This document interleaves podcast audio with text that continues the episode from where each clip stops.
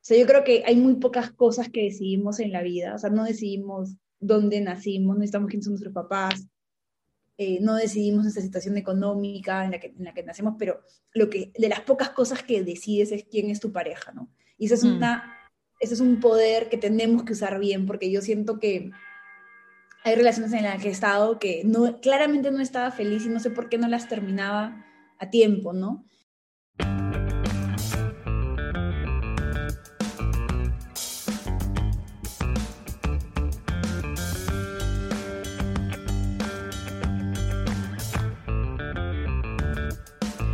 Soy Mónica Morriverón y esto es Despega Podcast, un espacio para tener conversaciones curiosas con mentes que piensan fuera de lo convencional, personas con proyectos de vida interesantes, profesionales que han apostado por lo que pocos se atreven. Vamos a entender el lado más humano detrás de esas ideas, emprendimientos y todo eso que hacen distinto al resto. Mi intención es que cada episodio sea una invitación a que te hagas tus propias preguntas, porque si aún no lo has descubierto, todas las respuestas están dentro de ti.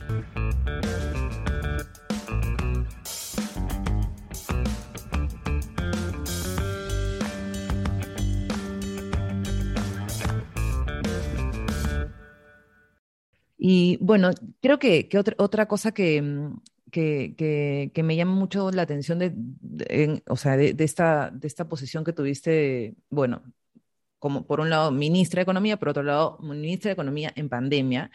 Y creo que también este, mm, en algún momento hablamos de, de, de, este síndrome del impostor, ¿no? Que es un tema que a mí me, me encanta porque primero que cuando lo descubrí, me di cuenta que no era la única, porque por años pensé que era la única persona que pensaba así y porque hay mucha literatura eh, detrás de esto como para que te des cuenta eh, de qué se trata. Y, bueno, simplemente para explicarlo a la gente y de qué se trata es, eh, es como esta voz interna que tenemos, creo que está un poco más estudiada en mujeres, pero en realidad es, este, les pasa a todos. que te está diciendo o, que te está mandando mensajes de, de que no puedes, de que no eres suficiente, de que quizás este puesto no es para ti, ¿Tú en algún momento sentiste, o sea, este, vamos a decirle peso de ser mujer, ser joven, porque has asumido la, la, o sea, el, ministerio a los 35 años, creo, ¿no? Entonces, claro, todo lo que, digamos, en un país donde las brechas de género son tan, eh, son, son, tan altas, ¿no? O sea, em, no solamente en temas, eh, eh, digamos, corporativos, en temas públicos, en general, ¿no? O sea, salarial, la, brecha es gigante en diferentes ámbitos. Entonces, ¿en algún momento sentiste como, creo que no estoy preparada para asumir esta responsabilidad, me falta algo, este, porque creo que es natural, esa es la voz del síndrome del impostor, o sea, es, es y, está bien reconocerla porque al final esos miedos son quizás también los que te empujan un poquito a, hacer las cosas, ¿no? Pero, pero me da mucha curiosidad porque, o sea, digamos que, que, podía ser un tema, ¿no? O sea, la, la, juventud se puede como traducir en inexperiencia o quizás que, no sé, falta algo más. Entonces, ¿alguna vez sentiste ese síndrome eh, en, cuando te dieron el puesto o en algún momento durante el puesto? Tenía, tenía, 34 años. 34. Eres, de hecho, la, la ministra de, de, Economía en general, más allá mujer, hombre, más joven del Perú. Fernando Zavala fue ministro también esa edad. No sé, eh, tendríamos que ver en temas de meses. Yo soy de marzo y, ah. asumí, y asumí en octubre. Sí, tenía Zavala, pero, no, pero creo, pensé que él tenía un poquito más, a 35, pero bueno. No importa. Este, por supuesto que sí, desde, desde, desde, o sea, desde cómo, cómo pasó todo, ¿no? Este, yo estaba, me acuerdo clarísimo, yo llegué de viaje, había tomado vacaciones, llego el lunes a, a, Lima y ese es el día que, el día que, que ¿cómo se llama? Que, que cierran el Congreso. Este, ah. Entonces, eh, además que o sea, yo, yo, llegaba de vacaciones, creo que había llegado a las 5 de la mañana de vacaciones, me fui a mi casa, me duché, me fui al MEF, este, bueno, debo reconocerlo que con, con, la culpa católica que no me podía concentrar nada, o sea, yo estaba en mi oficina viendo la televisión, que, o sea, viendo ese espectáculo que no dejaban entrar el primer ministro, yo no, yo no pedía, yo estaba así concentradísima, este, y no, no, o sea, yo, yo llegaba de viaje, pero de verdad que dije, no, que no me puedo concentrar. Entonces estoy ahí y en eso nos llaman a los directores generales este, y el, ministro de Economía anuncia que, que se iba. Que se va. Que, entonces yo, o sea, y luego este, nos dan orden de inamovilidad. O sea, a veces, a veces este es un término así bien divertido en el mes. Cuando dicen orden de movilidad significa que nadie se puede ir a su casa. ¿Ya? ¿Y que todos hay, que quedar ahí? Los, o sea, los, los, los, usualmente los directores nos tenemos que quedar. O sea, a veces es como, este, por ejemplo, ¿no? cuando, hay un, cuando hay un tema este, importantísimo como mandar la, la ley del, presupuesto del Congreso, orden de movilidad y nadie se puede ir. Entonces nos dieron orden de movilidad porque, porque no, o sea, porque no se sabía, o sea, teníamos que ver este, si teníamos que hacer un ajuste, o sea, con la cerrada del Congreso, teníamos que ver si había que hacer un ajuste en los sistemas de presupuesto de tesorería, con el pliego del Congreso, en fin, nos quedamos ahí. Me acuerdo que comenzaron a llegar este, marchas al, al centro, este, eh, yo le dije al director de normatividad, me, daba, no me sentía segura manejando sola en mi casa, entonces le pedí a él que me llevara. Me acuerdo que fue un día movido, este, y me fue a dormir, me fue a dormir, este, o sea, no sé, cada vez que se va el, el, ministro de Economía, yo, yo, era directora general y ya me había pasado antes con, con la salida de, de, Claudia Cooper, este, luego al poco tiempo vino David Tuesta, este, como que tú te vas adaptando a un ministro y se va. ¿no? David está duró casi nada, y luego vino Carlos Oliva, que es un, un, caballero, es increíble Carlos. Este, entonces ya como ya me había acostumbrado a trabajar con él y se va. Entonces, al día siguiente, el martes, me levanto, voy al MEF, este, no sé, pues no había, no había congreso, era, era un poco, un poco raro todo. Este, y en eso el expresidente me manda un mensaje y me dice, ¿en qué andas? Y yo, este, estoy acá en la oficina, en el mes, ¿no?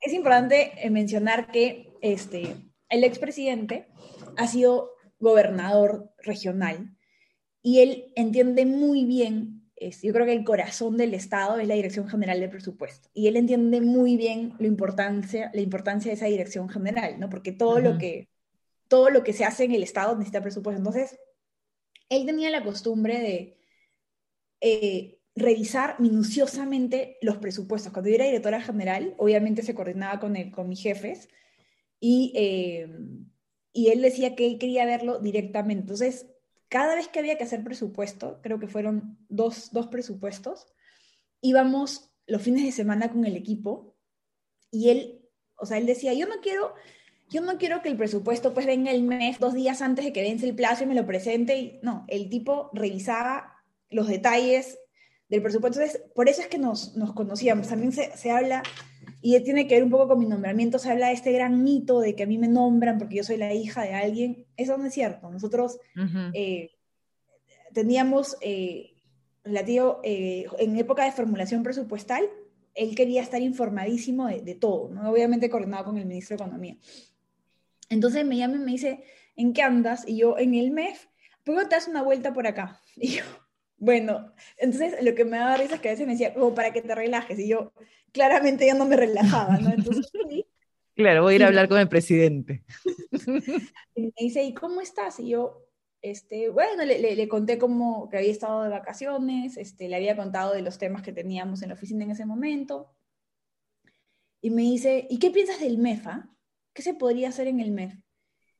Y, ah, bueno, yo antes de, antes de ir, este, había coordinado, o sea, Carlos Oliva ya no era el ministro, pero yo lo seguía sintiendo como, como el ministro, entonces como le dije, estoy, yo cada vez que él me llamaba avisaba, ¿no? Que estaba yendo. Entonces, entonces me dijo, bueno, de repente te va a preguntar quién tiene que ser ministro de Economía, entonces pensamos en, en algunos perfiles, en algunos nombres, y yo fui dispuesta a decírselo. Recordemos el contexto. De repente ahora a la gente le es más familiar esta situación con el tipo de cambio, el tipo de cambio, así esta volatilidad que hay en los mercados, eh, que afecta el tipo de cambio, que le afecta al ciudadano, estaba pasando en ese momento. Era un presidente que acababa de cerrar el Congreso. Entonces los mercados mm. estaban así a la expectativa de, va a ser un, presupuesto, un presidente democrático, qué va a hacer, mm. cómo, cómo va a manejar el país, ha renunciado al ministro de Economía. Entonces era un momento difícil donde todo el mundo estaba a la expectativa. Entonces, mi gran posición era, tiene que poner a alguien que los mercados lo conozcan, que, que dé tranquilidad, que el tipo salga y que todo el mundo como que hacía lo, un, un Julio Velarde en economía, ¿no? Ya. Este, entonces me dijo, y me dijo, eh, después de conversar, me dijo, yo creo que tú sabes la ministra de Economía.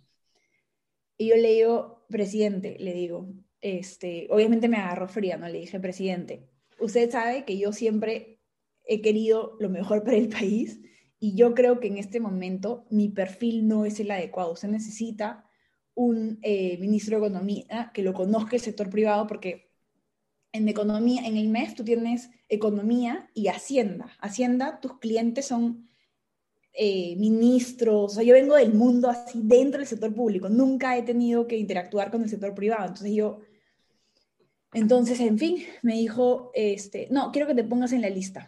Le dije, le dije para, como ya sal, le dije, presidente, mejor déjame ir a mi oficina a hacer una lista y regreso ya, pero ponte en la lista.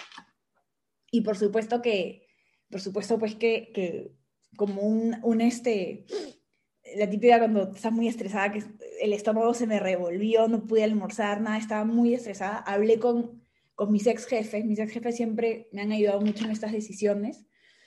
Y nada, y finalmente eh, regresé y le dije que, que sí. No dormí nada en las siguientes dos noches hasta que fue la designación.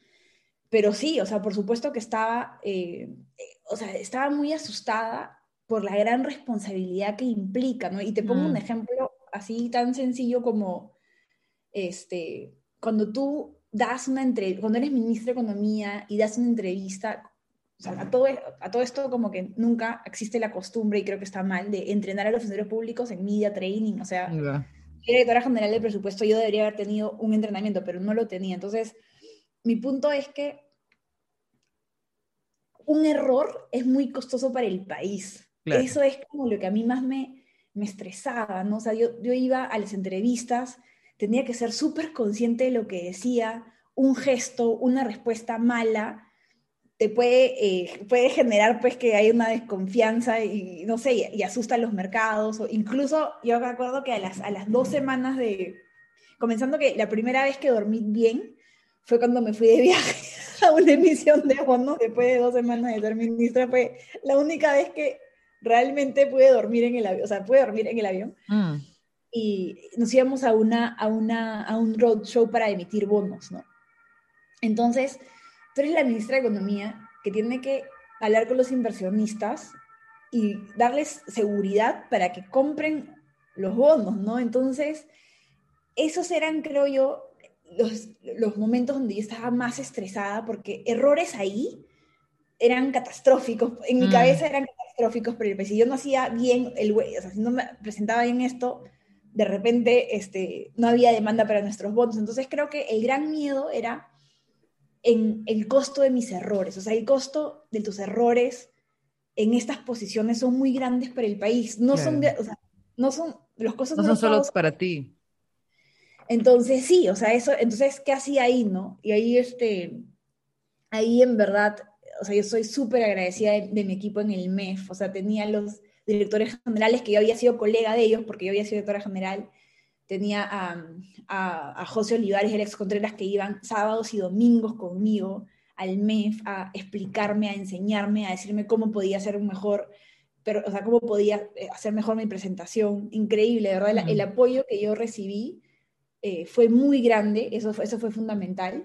Pero yo sí creo que hubo algunas cosas de, algunas cosas de, de, de, ser mujer, ¿no? O sea, la primera, el, o sea, las dos teorías de mi nombramiento, uno, que era este, la hija de alguien, eso me dio mucha cólera porque siempre, he tenido, siempre reconozco las oportunidades, pero siempre me he sacado la mugre trabajando. Las personas que me conocen saben que soy muy trabajadora, saben que, por supuesto, reconociendo las enormes oportunidades que me ha dado la vida, saben que lo, lo que he tenido es a pura o sea, con mucho esfuerzo, ¿no? Sí. Y la otra teoría es que, ah, esta va a ser este, la marioneta de Vizcarra. Este, lo cual implicaba, si hay una, algo que tiene que, el director general de presupuesto, el 95% de las veces tiene que decir no, incluso el presidente de la República. Entonces, entonces sí, creo que me pareció injusto mm. que, que esas sean las explicaciones, ¿no? Y, y, y sí, también, este, no sé, pues a veces eh, salían eh, que, ah, que las ojeras de la ministra, entonces es como que, bueno, sí, no duermo nada, tengo ojeras, pero mi, punto es, si lo, si, lo, si, lo, si lo preguntan por los hombres, ¿no? Pero lo que me parece, claro. lo, que, lo que sí experimenté en, en primera línea es eh, lo importante que es que las mujeres que, que rompemos el techo, mm. o sea, vale la pena que nos, que nos fumemos eso, porque, mira, cuando yo, yo, cuando yo fui nombrada directora general de presupuestos tenía 32 años, era algo muy, no era muy público porque era algo dentro del Estado, pero a mi jefa, la que me nombró la viceministra de Hacienda, más de uno le cuestionó la decisión de que por qué me había puesto si era muy inexperta y en fin. Pero cuando yo fui ministra, eh, y bueno, y fue como un, un, un, temita y unos días iniciales de, mi nombramiento como directora general de presupuesto. Pero cuando yo fui ministra, nombré a Zoila Yempen, que tenía 32 años, y nadie dijo nada. Entonces, mm. este, creo que también es, o sea, algunas de nosotros, o sea, este estrés que, que este, este estrés que te hace ser víctima de este machismo, creo que, o sea, de hecho, fumar, o sea, lo, lo, lo, lo soportas porque la satisfacción de saber que esto le va a hacer la vida a más mujeres que vienen detrás es, es, muy grande, ¿no? Lo recontra compensa. Sí, de hecho cuando, cuando empecé el podcast y dije, creo que todas las peruanas, o sea, me referí específicamente a mujeres, es porque creo que tú este, nos inyectaste un sentido de posibilidad, de, de, de, oye, sí, sí, o sea, creo que ya cuando se establece eh, un rol así, eh, marcas una diferencia con todas las que vienen detrás. Entonces, eh, eso es algo que, bueno, yo te lo voy a agradecer a nombre mío, pero yo creo que todas las peruanas, eh, cuando te veíamos en la tele, era como, maña, es posible, ¿me entiendes? O sea, hay una mujer joven tomando un puesto de mucho poder en, en el país en medio de un contexto tan complejo. Y, y también yo he tenido conversaciones con algunas amigas que era como, ¿por qué están hablando estas tonteras? ¿Me entiendes? O sea, eso no dirían de los hombres, o sea, como esto de las ojeras, ¿me entiendes? O sea, cosas que, que ahí tú, se revelan muchas cosas que, que, se han normalizado y que creo que es importante que se empiecen a, a, como que a, frenar, ¿no? Em, yo creo que ese es, mira, eh, quizás el, el, el un, gran beneficio de, de, de, haber sido para ti, o sea, de, esa satisfacción personal, de, también trabajar por el país, pero creo que también es una decisión que debe haber tenido algún costo, ¿no? Em, ¿Cuál crees que ese ha sido el mayor, el mayor costo de haber asumido una responsabilidad tan grande? Eh, o sea, que uno es que definitivamente hay un costo eh, para mi familia, o sea, creo que eh, nos han, o sea, a mi papá lo han puesto ahí en la, bajo, la, bajo la luz y creo que va a seguir mm. bajo la luz. mi papá es un, es un ingeniero eh, muy reconocido como ingeniero, ha sido rector de la UNI, decano del Colegio de Ingenieros, pero siempre en estos puestos, eh, y un tema, mi gran reflexión también es que en el Perú es muy fácil dañar reputaciones, ¿no? O sea, mm no hay rigurosidad en lo que publican los medios de comunicación. Yo no me creo ese cuento que se autorregulan solos, o sea, la cantidad de basura que se produce en algunos medios de comunicación, este, que, mm, que a veces es tomado incluso por las organizaciones que administran la justicia. O sea, a veces a mí me ha pasado que un fiscal me ha preguntado si yo había visto, este, no quiero decir nombres, pero si yo me estaba explicando que esta, yo estaba acá sentada en esta investigación por una entrevista que se, le, que se le, hizo, le hizo un personaje en un canal de televisión que todo el mundo sabe, voy a decir, que se caracteriza por ser muy riguroso. Entonces, hay un costo muy grande de, de una campaña de, de, de, destrucción a mi familia, mm. o sea, que algunos, algunos lo han querido, además, o sea, como les digo, no hay ninguna eh, búsqueda por querer saber la verdad, es replican y replican cosas eh, fakes hasta, hasta ahorita. O sea, hasta ahorita tengo ahí alguien que se nos prende. Entonces creo que ese haber expuesto a mi familia de esta manera es, es un costo, eh, me parece, grande y también doloroso, ¿no? Eh, y yo creo que también cuando, cuando lo hacían, este, creo que también estas personas que, a veces las personas buscan distraernos, ¿no? Y creo que estas, estas, estas cosas de, mi papá, que hasta metieron a mi pobre hermano que no vive en el Perú hace como 20 años, creo, este, este, lo, hacen para distraerte. Y cuando yo me di cuenta, y debo reconocer, o sea, me, me pasó que cuando recién esto pasó, este, yo estaba muy golpeada por esto y, tuve una, una reunión con mis viceministros que han sido un apoyo incondicional siempre y les dije, estoy en, ha pasado esto con mi papá, estoy golpeada, no, estoy un poco distraída, por favor, en estos dos días, ayúdenme ustedes a, a estar más alerta que porque yo estoy golpeada, o sea, estaba, estaba muy golpeada. Entonces eso de, eso de haber puesto eh, bajo, el, como bajo los reflectores a la, familia en una, en una situación donde, donde todo es un linchamiento, donde no hay rigurosidad y hay la capacidad de destruir reputaciones, eso me parece muy nocivo entre las cosas buenas, este, o sea, entre las cosas buenas y yo, y debo confesar que, que, me ha costado, este, verle lo bueno, yo cuando recién... Reconocerlas.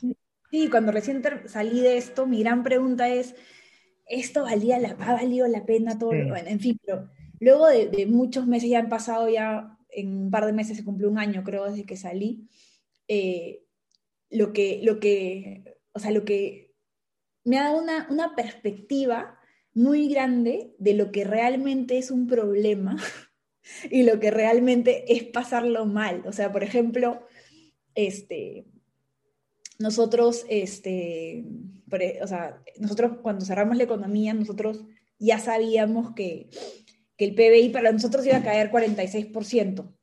Pero una cosa es tu proyección y otra cosa es cuando tienes el informe del INEI que cayó 44, ¿no? Entonces me acuerdo que el director de macro me dice, Tony, tenemos un problema. Y yo, ¿qué pasó? ¿Has leído? Me dijo, ¿has leído el correo?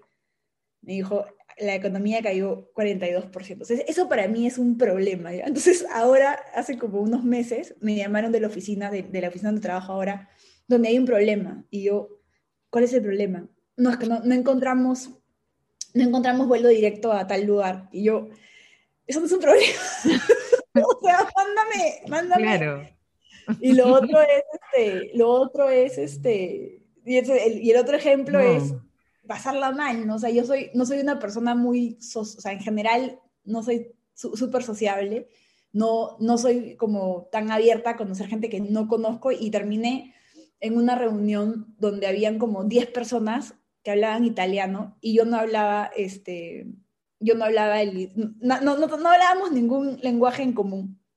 Y estaba ahí como, o sea, yo tomé la decisión, me voy a mi casa, ¿qué hago? Era un fin de semana, entonces dije, a ver, este, he escuchado durante más de, durante horas insultos en mi interpelación, o sea, ¿por qué no puedo estar acá? Entonces, entonces claro.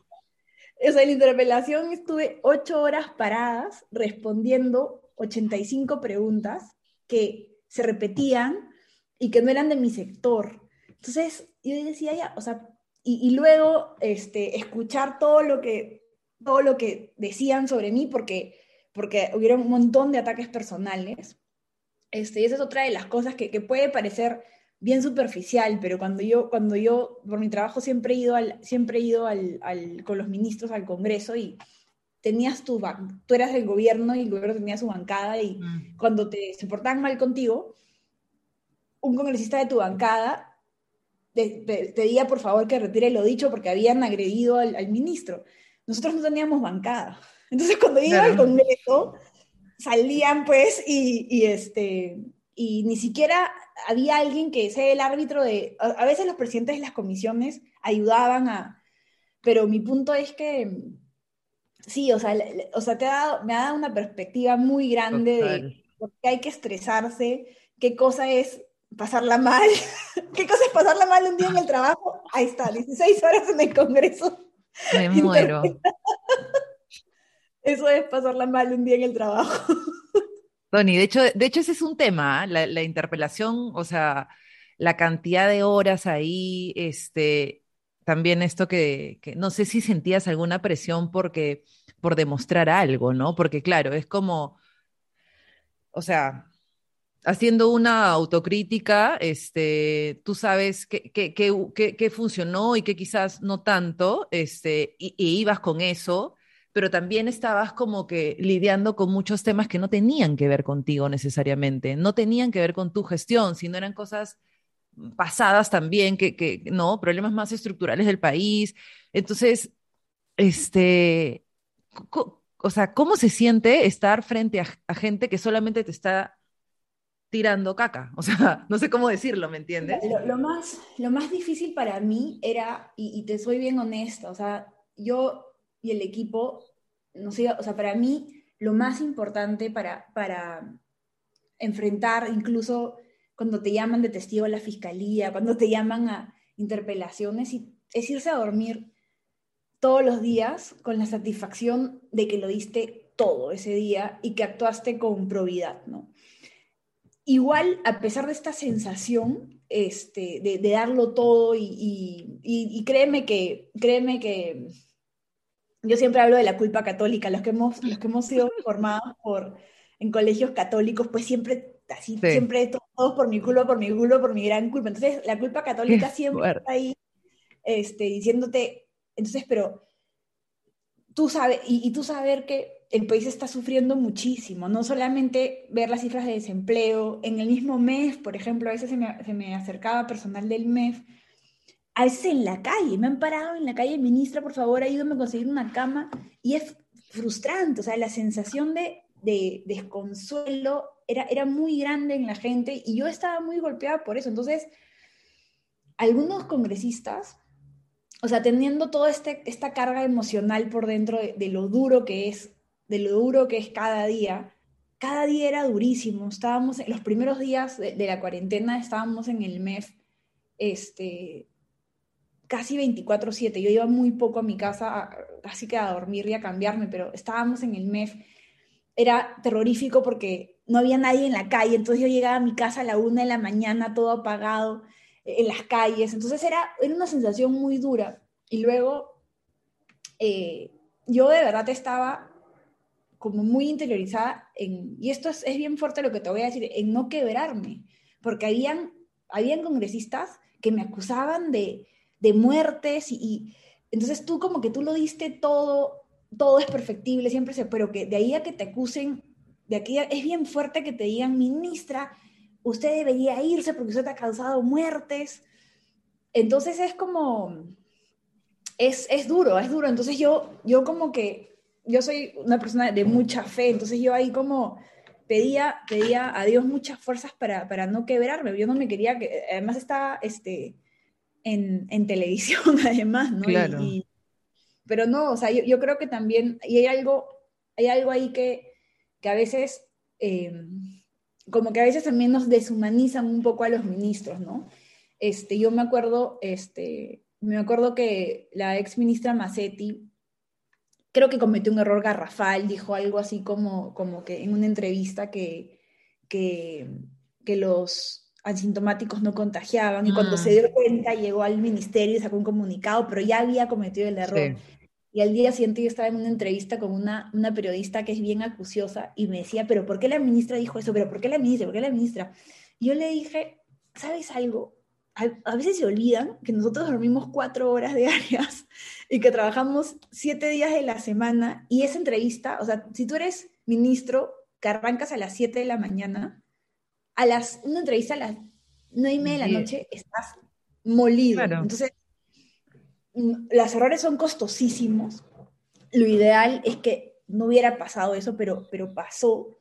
Este, pero la explicación es que, o sea, a veces también como nos, se, olvidan que, que, somos humanos. Yo con la ex ministra Macetti, una, dos de la mañana por el WhatsApp, este, bueno, ya eh, tuvo un, un, una, un, final muy, muy triste, pero, pero, pero no, trabajábamos durísimo y a veces como que también se, se olvidan de eso, ¿no?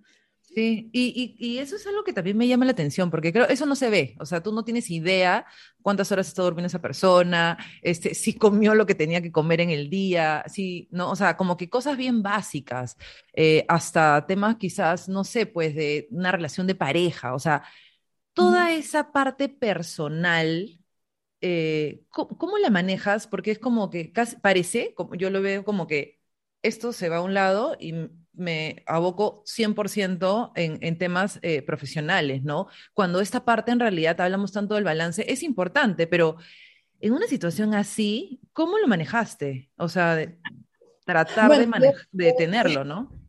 O sea, yo lo, o sea, lo manejé mal, yo terminé, yo terminé este, en la mitad de la, de la crisis, terminé mi, la relación que tenía en ese momento.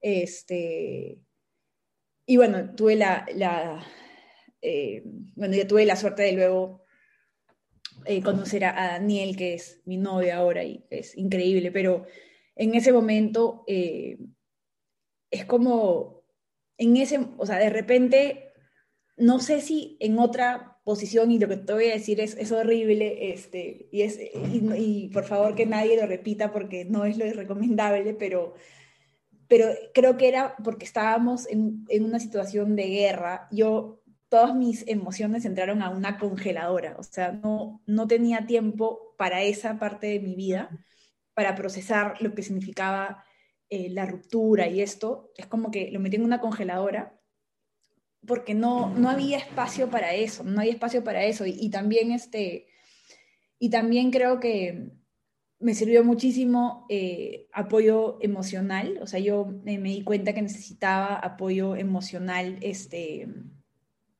profesional. Entonces comencé a, conversar eh, una vez a la semana cuando podía con, un, psicólogo y también, y también me ayudó muchísimo. Yo soy, yo soy, bien, yo soy bien católica, entonces eh, en, la, en, la, Pacífico, no sé si lo llegaste a conocer, estudió eh, Alfredo Mejía, él estudió administración, un hermano jesuita.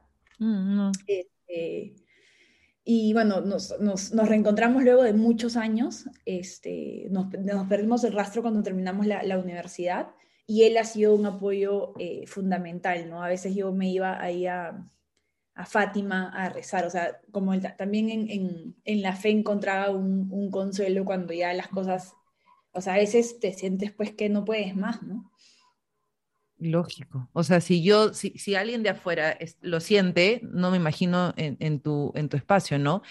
Y de hecho, creo que también te puede pasar una factura bien fuerte, congelar esas emociones, ¿no? Porque después vienen y vienen, o sea, si las tenías que sentir en uno, las sientes en diez, ¿no? Entonces, me imagino que también ese es un proceso que, ese es un costo también alto, ¿no?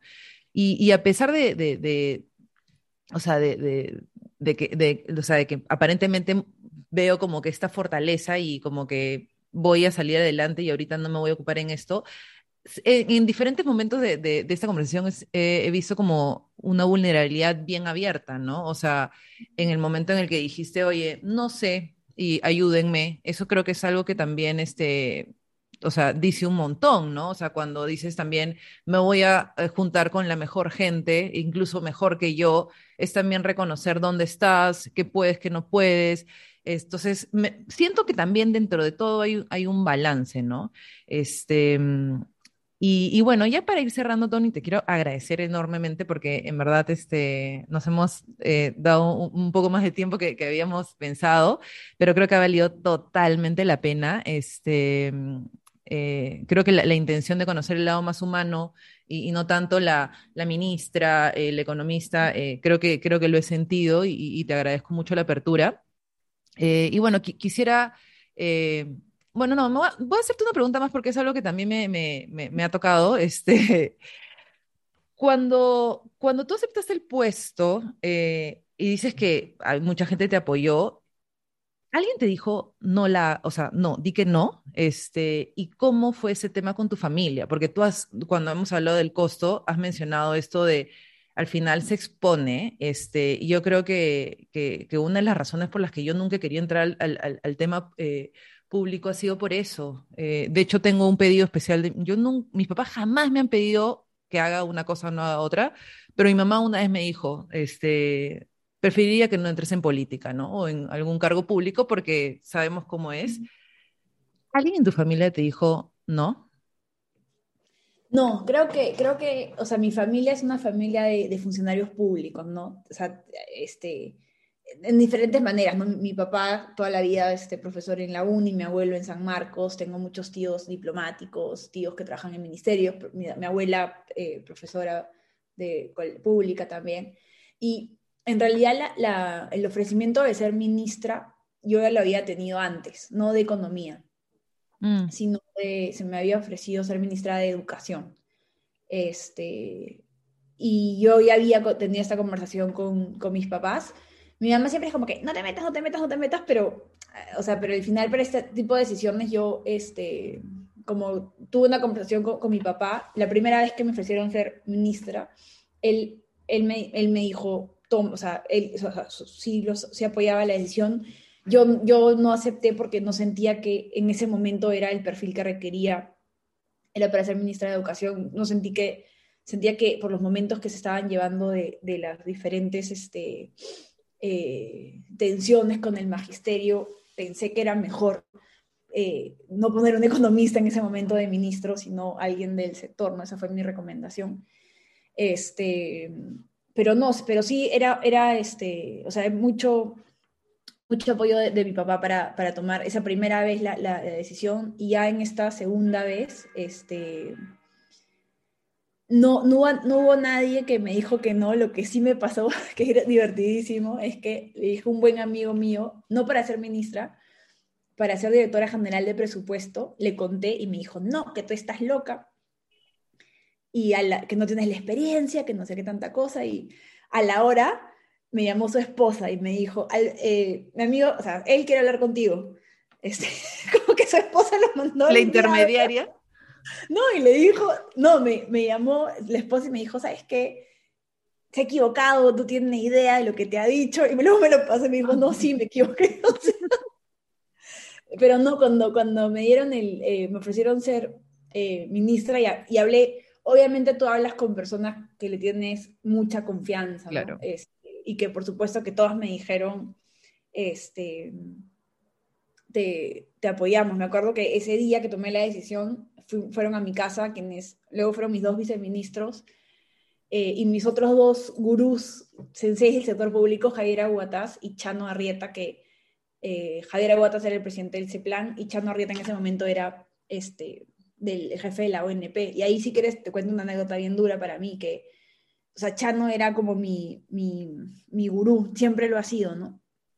y cuando tenía días, y él era en ese momento jefe de la ONP, entonces la ONP depende, depende del Ministerio de, Economía.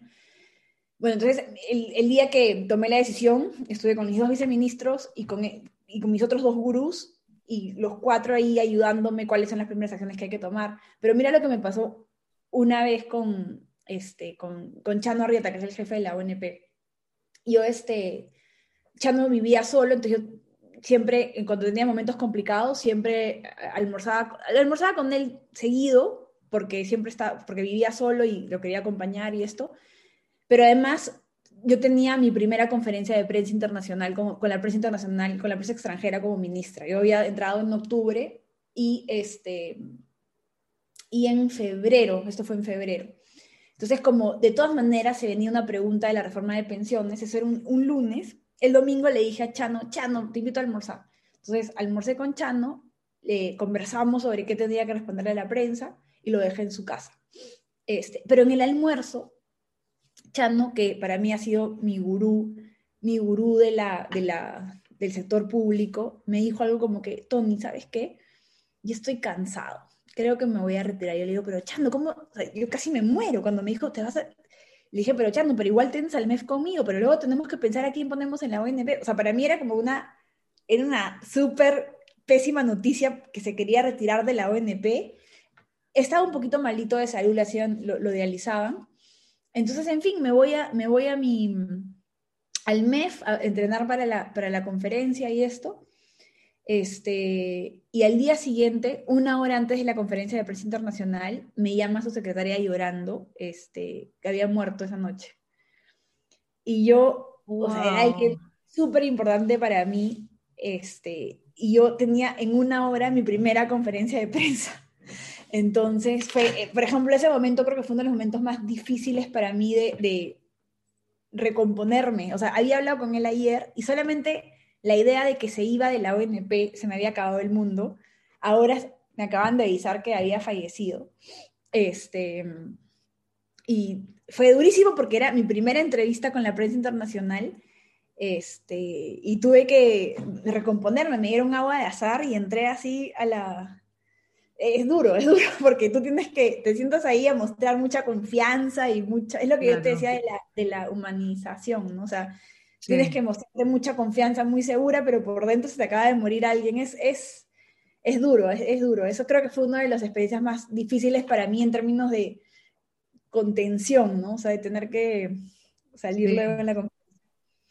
Sí, y, creo que también, este, o sea, eso requiere también de, de, una red de soporte, ¿no? Me imagino que, o sea, más allá de los especialistas eh, en, en estos temas, en, no sé, familia, amigos y, poder también sostenerte, ¿no? Porque, no sé, o sea, me has contado historiones que, o sea, que creo que son, o sea, finalmente te hacen la mujer que ahorita eres, este, y, seguramente cuando, cuando hablas de esto del problema y de pasarla mal, es porque ya tienes un montón de, experiencia en, diferenciarlo, eh, pero una muerte es algo que, nadie está preparado necesariamente para, para, para enfrentar, ¿no? Mi red de soporte, en verdad, eran mis directores generales, o sea, tipo, este, los viernes, igual trabajábamos de lunes a domingo, pero los viernes siempre tratábamos de pasarla juntos y creo que si no hubiese sido por esos momentos de, de relajo, este, ninguno de nosotros hubiera soportado, porque de verdad que trabajábamos, trabajábamos mucho, muchas horas al día, todos los días. Sí, sí, no, me imagino. Eh, bueno, para, para terminar, que me da pena, en verdad, quisiera preguntarte más cosas, pero vamos a ser respetuosos con el tiempo. Este, hay dos preguntas con las que siempre cierro. Eh, y una es, em, bueno, en realidad están relacionadas con el nombre del podcast. Em, el, el, la palabra despega, si bien se asocia más a un tema de, no sé, pues el, avión que despega, por decirlo así, eh, es también eh, despegarte, o sea, como si estuvieras pegado a algo, ¿no?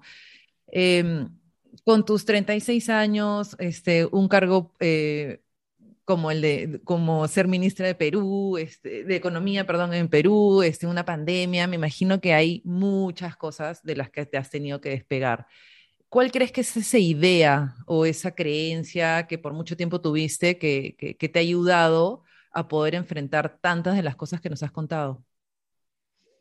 Em, creo que no sé si fue despegarme de algo, pero en algún momento, o sea, cuando tú recién estás en un puesto así, te importan mucho los titulares que te sacan y estás muy pendiente de lo que dicen de ti, pero cuando tú te das cuenta que algunas críticas son para, eh, para regular tus decisiones, algunas críticas mm. pueden venir de grupos de interés particular que quiere regular tus decisiones, ahí te importa menos, ¿no? O sea, cuando tú tienes un, a veces cuando tú ves una, eh, o sea, veamos la lógica, ¿no? Los, los medios de comunicación se financian de eh, los, los, presupuestos de las empresas, ¿no? Entonces, sacando conclusiones, cuando tú... hay, hay medidas que, que todo, o sea, cuando yo a veces veía pues algún, alguna cuando iba a tomar una decisión difícil, este, y lo voy a decir, pues querían 100% de garantía para reactiva. Entonces, cuando estaba tomando esa decisión, que mi posición era que no, eh, obviamente, pues quienes iban a recibir los créditos claramente querían 100% de garantía, porque significa que si no pagan el Estado. Entonces, cuando. Eh, entonces, cuando comencé a entender esas dinámicas, cuando comencé a entender que tenía unas, unos unas portadas o unos artículos porque me querían regular a mí y no porque les importaba el interés público. O sea, esa, esa crítica que no es una crítica que realmente le importa el interés público, sino que busca regular tus decisiones para intereses particulares, ahí dejé de, de, de preocuparme de las, de las portadas que sacaban contra mí. Y, me imagino que, bueno, o sea, yo te escucho sabes que siento como esa frase que es que me baño en aceite, o sea, ya es como todo me resbala. Me imagino que también con todos los este, trolls y toda esta, esta, o sea, toda esta crítica que, o sea, a ver, es normal, o sea, hay gente que va a estar a favor, hay gente que, que no, no va a estar, que va a estar en contra de lo que hacemos, ¿no? Pero, a ver, una cosa es que sea normal y otra cosa es que sea a nivel nacional, o sea, que tengas todo un país opinando de lo que haces y que no haces. Eh, esto ya está, o sea, mueve ciertos intereses, pero también hay gente que simplemente quiere hinchar, o sea, también me imagino que has agarrado harta, harta correa con eso. O sea, sí he agarrado correa con eso, un montón, sobre todo, porque tú, como te, tú sabes cuál es la crítica que, sobre todo, pues, cuando la crítica viene de alguien que puede levantar el teléfono y llamarme y decirme, creo que, ¿sabes que Tony? Le estás embarrando, eso está mal, y prefiere decirlo en una portada de un periódico, también me doy cuenta que porque lo que quiere es una portada de periódico, no porque le interesa mm. tanto el bien común. Lo que sí me di cuenta es que hay mucha desinformación, pero eh, a veces misma culpa de, o sea, a veces los economistas pensamos que todo el mundo tiene por qué entender lo que decimos. Entonces, por eso es mm. que yo, por eso es que a mí me, yo invertía mucho tiempo con el equipo. Yo sacaba algunos tweets que explicaban, ¿no? Explicaban las medidas. Por ejemplo, cuando, cuando tuve, nos tocó subir el impuesto selectivo al consumo al pisco, yo quería que la gente entendiera por qué estábamos poniendo el impuesto al, al pisco, ¿no? Entonces, comencé a explicar eh, con mis hilos y creo que me di cuenta que a la gente este, está súper dispuesta a escucharte. Entonces creo que nos mm. falta explicar mejor las políticas que hacemos, ¿no? Bueno, eso es una tarea, o sea, que, creo que todos, o sea, cualquier funcionario público debería hacer, ¿no? No solamente, o sea, educar un poquito también en, su sector. Bueno, ahora sí la última. Este, también relacionado al nombre. Hay un momento de despegue. Puede ser uno, dos, tres en, en tu vida si tú tuvieras que nombrarme uno que sientes que ha sido como que el más importante, significativo, ¿cuál sería ese despegue? Eh, yo creo que mi, yo creo que mi, mi, mi, último, o sea, mi último eh, compromiso con, Daniel, ¿no?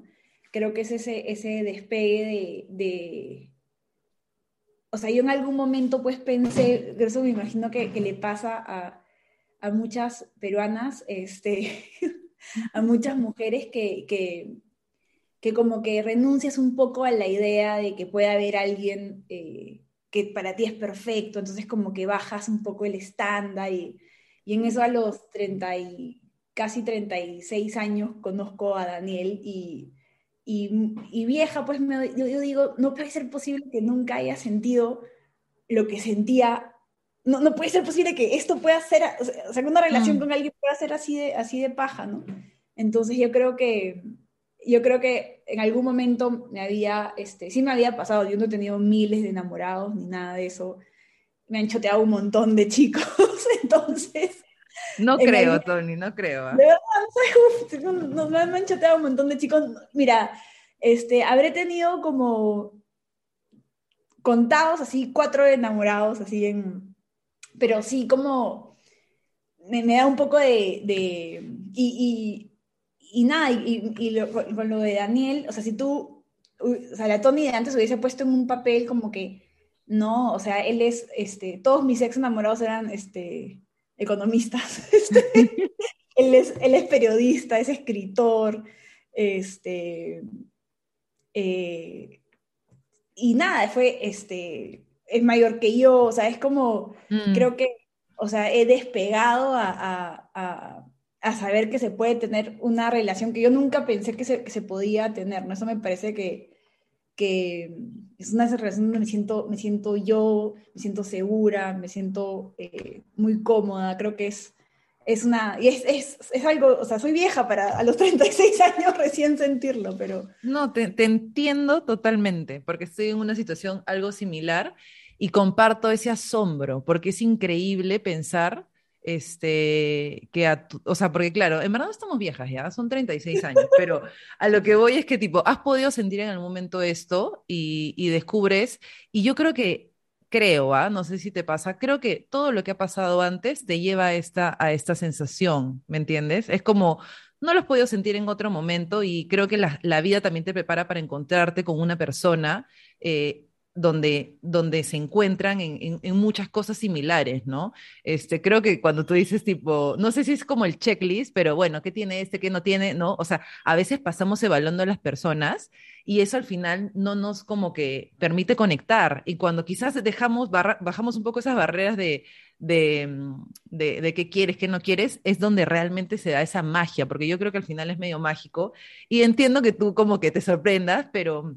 Este, porque en verdad, a veces es como que no, no, no puedes creer y eso es lindo, o sea, porque es una mezcla entre algo como un sentimiento medio adolescente, ¿no? Porque estás como que medio flotando, pero a la vez de una persona o una mujer adulta que ya sabe lo que quiere y que ha encontrado lo que por mucho tiempo quizás anheló y pensó quizás que era, era difícil, pero me encanta, este, porque creo que no hay una respuesta predeterminada, pero yo creo que cualquier persona pensaría que hubieras dicho, obvio, ser ministra, ¿no? Pero has priorizado el amor, que es algo que al final este, nos queda en la vida, ¿no? Este, más allá de los cargos y, muchas cosas, y, eso me parece lindo. Y solamente para decirle a las, a las mujeres que nos escuchen, este, yo creo que, o sea, yo creo que hay muy pocas cosas que decidimos en la vida, o sea, no decidimos dónde nacimos, no estamos quiénes son nuestros papás, eh, no decidimos nuestra situación económica en la, que, en la que nacemos, pero lo que, de las pocas cosas que decides es quién es tu pareja, ¿no? Y eso es, mm. una, eso es un poder que tenemos que usar bien, porque yo siento que hay relaciones en las que he estado que no, claramente no estaba feliz y no sé por qué no las terminaba a tiempo, ¿no? Mm. Y, y, y, no, o sea, y y no terminar relaciones que tienen que terminar a tiempo, este, te inhabilita de, de conocer a alguien que, que, sí va a ser, ¿no? Entonces, entonces no, ese es el mensaje que a, todas las mujeres que, que, nos escuchan es, no estén en relaciones que no les hacen feliz, o sea, es como, salgan de ahí. Sí, sí, es una postergación a una misma, ¿no? A uno mismo, o sea, de, de postergación y también de, de quitarte las posibilidades de, de realmente ser feliz, ¿no? Este, pero, pero bueno, Gracias. Eh, me encanta porque hemos tocado de todos los temas que me interesan, el amor, la familia, la vida profesional. Este, y nada, Tony, en verdad, mil gracias. Eh, nos hemos pasado, pero en verdad este, me interesa el tiempo. Eh, muchas gracias por la apertura y, por tanta, y por tanta honestidad. No, de nada, la pasé increíble. Así que mucha suerte con tus siguientes podcasts. gracias.